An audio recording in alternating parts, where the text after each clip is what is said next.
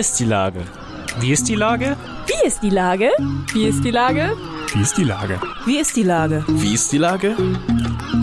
Der fast tägliche Podcast mit Lars Meyer.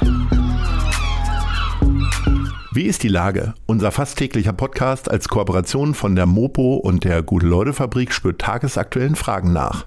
Seit 2020 kommen prominente Lenker und unbekannte Denker, also Barkeeper, Bäckerinnen oder Bürgermeister, knapp 15 Minuten zu Wort.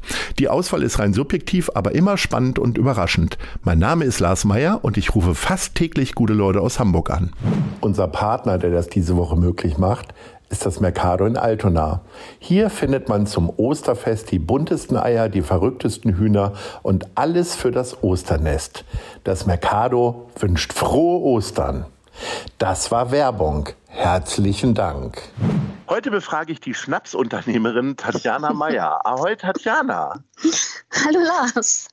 Liebe Tatjana, zunächst möchte ich sagen, dass wir weder verwandt noch verschwägert sind und wir trotzdem eine Schwäche für Spiritosen haben. Bei mir ist es Meierlikör und bei dir ist es der Heidediesel. Ganz genau. Wie kommt man denn auf den Heidediesel?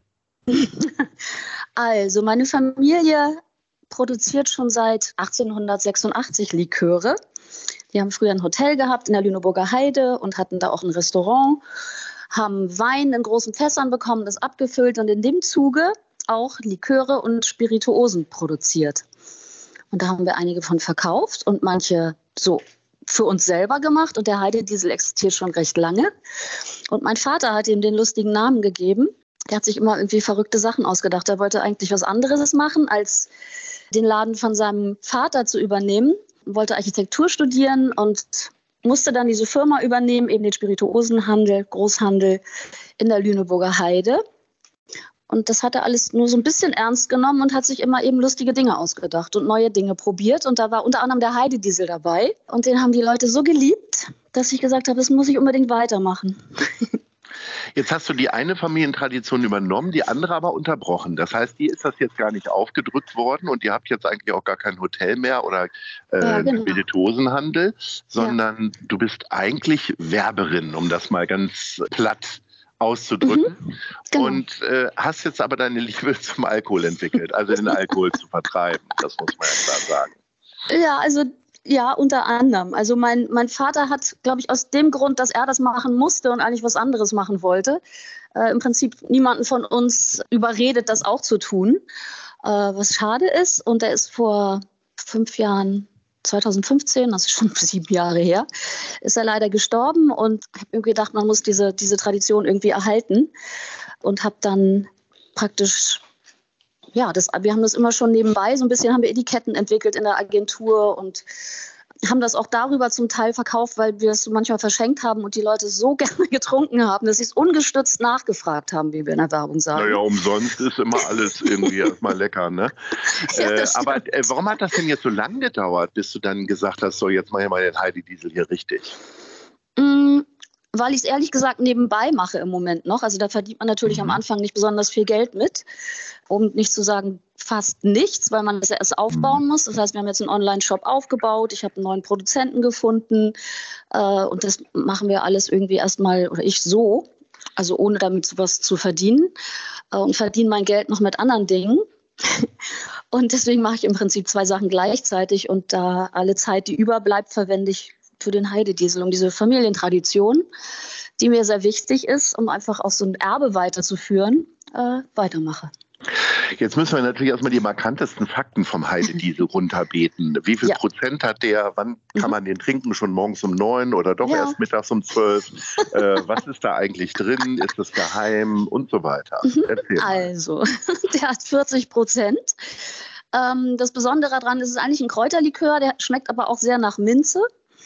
Ähm, das heißt. Also statt Zähneputzen morgens schon. Ja, genau. Da, also man ja, kann ihn schon so. morgens trinken, ja. natürlich. Da wollen wir jetzt nicht mhm. drauf drängen. Nee, ähm, um Gottes Willen, wir sind ja hier ganz korrekt. ja, genau. Ja. Da sind äh, diverse Kräuter drin, die man natürlich nicht nennt, weil das ist, äh, muss man nicht im Likörbereich, um einfach diese Rezepte auch nicht preiszugeben. Und von daher sind die ein großes Geheimnis natürlich seit Jahren, äh, damit es keiner nachmachen kann. Und ähm, ja, man kann ihn praktisch als Digestiv trinken. Äh, man kann ihn sehr, sehr gut mischen mit verschiedensten äh, anderen. Äh, ja, mit, man kann ihn wie ein Gin Tonic trinken. Man kann ihn mit Yuzu, das ist so ein japanischer Kräuter, ein japanischer Obstsaft kann man ja. mischen. Also es gibt sehr viele Möglichkeiten. Sogar mit Hafermilch schmeckt er für alle. Das kann ich mir nicht vorstellen. äh, aber äh, man kann den online kaufen und dann gibt es aber auch schon vielleicht ein, zwei, drei äh, Läden hier in Hamburg. Ja, genau. Mhm. Man kann ihn bei? Gröhl zum Beispiel kaufen. Ähm, wunderbare Weinhandlung in Eppendorf, wenn ich das hier genau, so werbefrei ganz, sagen darf. Ja, eine ganz wunderbare Weinhandlung. Ja. Man kann ihn bei Urban Matter Markets kaufen von Andreas Feldenkirchen, der wunderbare Concept Store ähm, neben dem Holy Kino. Mhm. Ich habe echt doppelt Werbung gemacht. Ja. Und man kann ihn bei Torcato kaufen im Moment. Wo immer äh, In den großen Hohe Bleichen. Ah, ja, stimmt. Hohe Bleichen. Und die haben auch einen äh, wunderschönen Laden jetzt aufgemacht praktisch kurz vor der Bank und haben auch einen tollen Online-Shop. Okay, jetzt macht ja alle Welt irgendwie einen Gin, gefühlt. Ja. Mittlerweile, wir machen den Meierlikör jetzt, glaube ich, seit, äh, ich weiß gar nicht, sechs, sieben Jahren. Mittlerweile ja. sind auch viele auf Eierlikör gekommen. Warum du denn jetzt einen Kräuterschnaps? Weil das ist tatsächlich der ist, den die man, mein Vater hat ja sehr viele Dinge gemacht, also sehr viele verschiedene Spirituosen. Mhm. Und das ist der, der sich einfach mega verkauft hat, weil er so besonders ist, glaube ich. Also die Leute trinken den gerne. Und das okay. ist nämlich das Hauptargument. Und den gibt es eben so in der Form in der Tat nicht. Also es gibt, es gibt Kräuterliköre und es gibt Pfefferminzliköre, aber diese Mischung und dann auch die wirklich gute Qualität ähm, gibt es in der Form, würde ich fast sagen, so nicht. Jetzt hört sich das alles so schwungvoll an. Gibst zum Teil deinen Job als Werberin auf, aber wie, ja. ich meine, da gehört ja noch ein bisschen mehr zu, als jetzt einen geilen Schnaps produzieren zu lassen.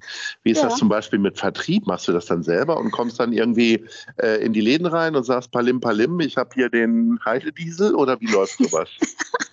ja, zum Teil ja, zum Teil, also Edeka hat mich selber angerufen, da bin ich natürlich sehr stolz drauf. Oh, ähm, toll. Ja, in der Lüneburger Heide ein, ein größerer Edeka-Laden hat gesagt, ich habe das hier im Niendorfer Tierpark getrunken, äh, gesehen und das ist doch großartig für die Lüneburger Heide und das will ich jetzt auch mal ausprobieren. Äh, oder ich werde über Freunde weiterempfohlen, zu Chorn nach Lüneburg zum Beispiel. Das ist auch ein Feinkost-Edeka-Laden, den es dort gibt.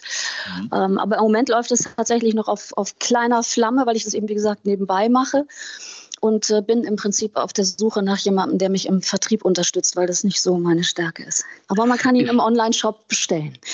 Es liegt ein bisschen nah, aber ähm, ist es ein bisschen so, dass das auch eine spinnerte Idee aus der ganzen Corona-Pandemie heraus ist, dass du es genau jetzt gemacht hast? Ich meine, irgendwie liegt ja doch alles irgendwie gerade am Tiefpunkt. Alles ja. liegt am Boden und du kommst um die Ecke und sagst so, ich habe noch ein neues Produkt. Die anderen verkaufen ja. sich zwar auch nicht, aber ich mache ich mach noch mal was Neues. Ist das ja, so ein bisschen das, eine spinnerte mhm. Corona-Idee? Nee, also eher äh, eine Corona, also ich hatte in der Corona-Zeit mehr Zeit als sonst. Ich habe ja. mir tatsächlich beruflich mal eine, eine, kleine Pause gegönnt, weil ich mich umorientiert habe. Und da habe ich gedacht, jetzt habe ich Zeit, jetzt habe ich Muße und jetzt nehme ich mich dem mal an, weil das hatte damals tatsächlich, als wir vor, ich glaube mittlerweile 15 Jahren dieses Etikett entwickelt hatten, hat es daran gehapert, dass wir keine Heizschnucke bekommen haben für das Foto. Das hätte man extra fotografieren müssen, die hätte man casten müssen, fotografieren. Das wäre extrem teuer gewesen. Da habe ich gesagt, oh nee, jetzt 12.000 Euro für so ein Heizschnuckenbild ausgeben. Nachdem wir das, also das war mir dann doch irgendwie zu viel, ähm, weil das alles ja privat bezahlt gewesen wäre. Und dann haben wir zufällig so ein Foto gefunden, weil es ist jetzt mittlerweile online gab es das. Der Fotograf hat mir das großartigerweise zur Verfügung gestellt.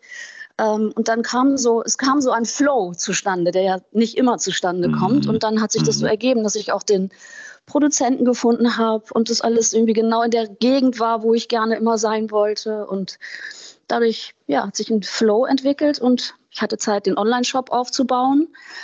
Und äh, deswegen passte das gerade. Es ist tatsächlich gar keine spinnerte Idee, sondern eine, die schon so seit Jahren gärt. Und vor allem eben auch, äh, um diese Tradition aufrechtzuerhalten. Wenn man so den Markt an Manufakturen und so Neuentwicklungen beobachtet, da stecken häufig viele Werber dahinter. Ne? Also die einen machen Seife, ja. die anderen machen äh, Schnäpse. Kannst du dir das selber erklären, warum man so einen Drang hat, aus so einem schönen Beruf irgendwie rauszugehen? Liegt das auch ein bisschen daran, dass ihr doch immer sehr hochtourig unterwegs seid und nicht wie wir Kommunikatoren, die halt um 7 Uhr Feierabend haben, abends äh, noch ja. bis 23 Uhr da noch Krams macht? Ich glaube, das liegt auch daran, dass es einfach großartig ist, ein Produkt zu haben. Äh, das in der Werbung verkauft man ja immer nur Dienstleistungen. Das ist relativ undankbar ab einem bestimmten Punkt. Mhm. Und die mhm. hat sich ja auch extremst verändert. Also durch Corona noch mal mehr. Zumindest so, wie wir das früher gemacht haben. Ich mache das ja schon relativ lange. Und von daher ist es irgendwie, glaube ich, so als Werber, sich selbst zu verwirklichen, ist es naheliegend, irgendwann ein Produkt rauszubringen, was so ist, wie man selber das dem Kunden auch verkauft hätte. Was nicht immer möglich ist, weil die Kunden das eben auch oft so nicht wollen, wie man es toll findet. Und dann ist es ein bisschen Selbstverwirklichung natürlich auch. Ach, ich mach's jetzt mal richtig. Ja. ja. Wir sind schon bei der Top 3 und äh, du bist schon. ja im Grunde Expertin für Kräuter und wenn man Kräuter holt, mhm. geht man auf den Wochenmarkt. So ist meine Gedankenkette gewesen und deswegen würde ich gerne von dir die drei tollsten Wochenmärkte hören. Wo gehst du denn am drittliebsten hin? Auf den Turmwegmarkt. Oh, der ist schön. Ja, ja. der ist wunderbar. Ja. Ganz wunderbar. Mhm. Jetzt bin Und ich aber gespannt, was da noch kommen kann. Da ist ja nicht mehr viel Luft nach oben. Was ist Platz zwei? Platz zwei ist der relativ unbekannte Völkerkundemarkt. Der Oha. Markt Völkerkundemuseum. Der ist wiederum der ist samstags, oder? Ja, oder genau, der ist samstags, der ist hm. relativ klein, aber hat alles, was man braucht. Sehr schön. Das, ja, ganz tapfer, wie früh die aufstehen. Das ist nicht so, du hast ja gefragt nach Kräutern, kaufe ich tatsächlich ja. am liebsten dem frische Paradies. Oh, okay. Wenn ich das jetzt als Nummer eins ja. nennen darf. Ja, das lassen wir mal so durchgehen. Das ist ja quasi wie ein Wochenmarkt, nur halt mit Dach. Ne? Ja, genau, quasi. genau. Ja, sehr schön. Ja. Liebe Tatjana, ich wünsche dir ganz viel Glück bei deinem hochprozentigen Unterfangen. Äh, ich darf sagen, also mir schmeckt er, aber ich bin auch leicht zu haben irgendwie äh, für so leckeres Zeug. Und es ist ja auch ein bisschen, ein bisschen ist es auch gesund, weil ja Kräuter drin sind. Ganz aber genau. wir wollen das nicht zu sehr verherrlichen. Mehr als nee, zwei nee. Dinger sollte man davon nicht trinken. Mhm. Also, ähm, alles Gute und Danke dann äh, bin ich gespannt, was dir noch so einfällt. Dann hören wir uns nämlich wieder. Bis dahin, ahoi. Tausend Tschüss. Dank. Alles Liebe. Tschüss. Eine Produktion der Gute-Leute-Fabrik in Kooperation mit der Hamburger Morgenpost.